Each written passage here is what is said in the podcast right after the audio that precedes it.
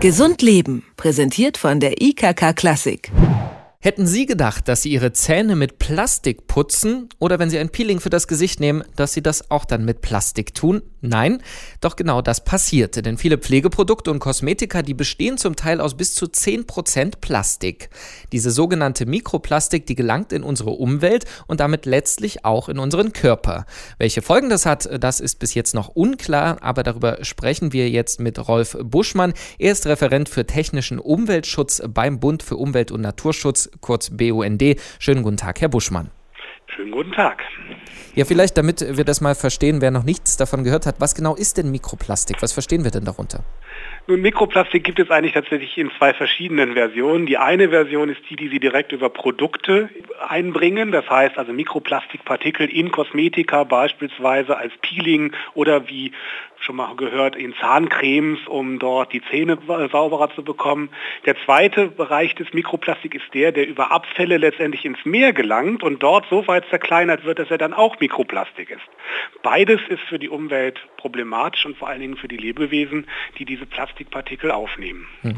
Damit wir vielleicht mal einen Eindruck von der Größenordnung bringen oder wo das alles drin ist. Sie haben gerade schon angesprochen, Kosmetika und Zahnpasta. Ist das in jeder drinne oder ja, in wie viel Prozent der Zahnpastas?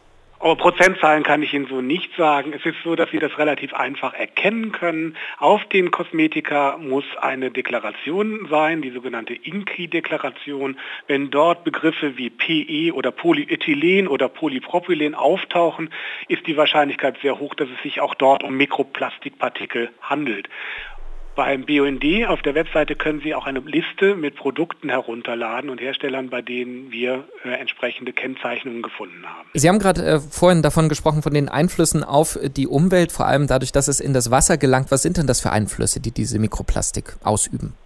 Also das Hauptproblem, was wir sehen, ist, dass sich äh, über diese Mikroplastikpartikel Schadstoffe anreichern können. Die haben eine relativ große Oberfläche. Sie saugen praktisch Schadstoffe wie Magnete an und werden dann von Mikroorganismen, Plankton oder auch von Fischen aufgenommen und landen dann über diesen Umweg in unserer Nahrungskette und gegebenenfalls bei uns wieder auf dem Tenner.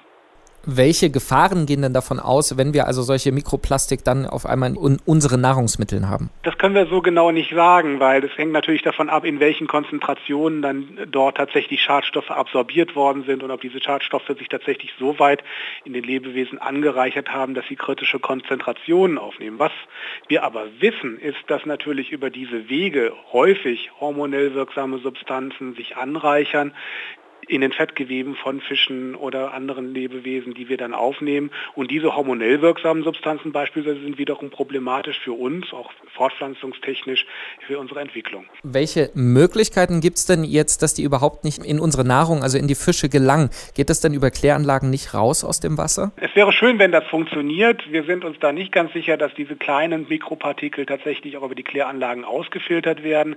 Wie gesagt, es gibt ja auch noch den zweiten Weg, dass nämlich Plastikabfälle in die Umwelt gelangen, über Flüsse in die Meere eingetragen werden, dort sich dann zerkleinern und ebenfalls äh, Schadstoffquellen und Schadstoffanreicherungen von Lebewesen aufgenommen werden können. Wenn ich das als Verbraucher verhindern will, reicht es da, wenn ich Produkte kaufe, die eben kein Polyethylen enthalten, also wenn ich auf diese Schriftzeichen dort achte? Das ist sicherlich ein guter erster Schritt, äh, also solche Produkte zu meiden. Es gibt äh, im Bereich der Biokosmetik und der Bioprodukte sicherlich auch Alternativen. Dann sind die Peeling-Körnchen sind dann eben nicht aus Kunststoff, sondern aus Salzen oder aus Mineralien.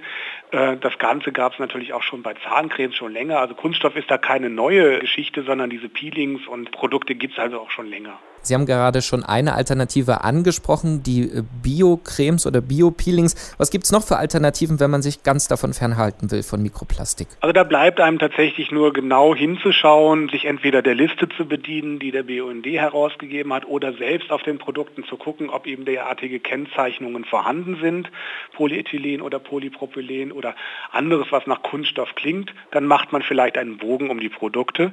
Und das Zweite ist, bitte trennen Sie Ihren Abfall richtig und entsorgen Sie Kunststoffe da, wo sie hingehören, nämlich in die gelbe Tonne. Über Mikroplastik aus Duschgels und Peelings, das in unsere Umwelt und damit letztlich auch wieder in unseren Körper gelangt. Darüber habe ich mit Rolf Buschmann vom BUND gesprochen. Vielen Dank für das Gespräch, Herr Buschmann. Gern geschehen. Gesund Leben, präsentiert von der IKK Klassik, gibt es auch zum Nachhören als Podcast.